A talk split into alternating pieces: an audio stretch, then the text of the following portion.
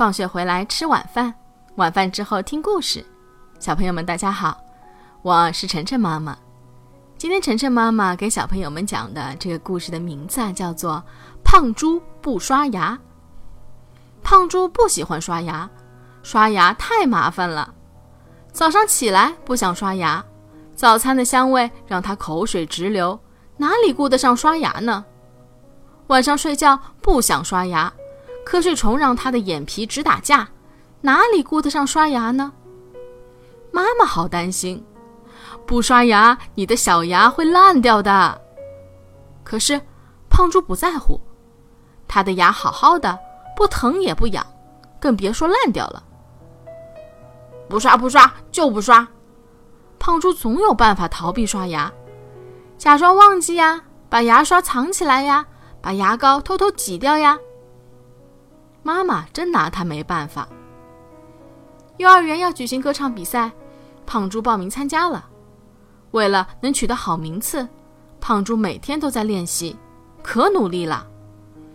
比赛这一天，胖猪戴好帽子，穿好外套，理了理领结，打扮得帅帅的出了门。可是胖猪忘记了一件事儿——刷牙。站在舞台上的胖猪深深吸了一口气。放声歌唱，啊！猜猜发生了什么事儿？所有的小朋友都捏着鼻子，哗啦啦的往外跑。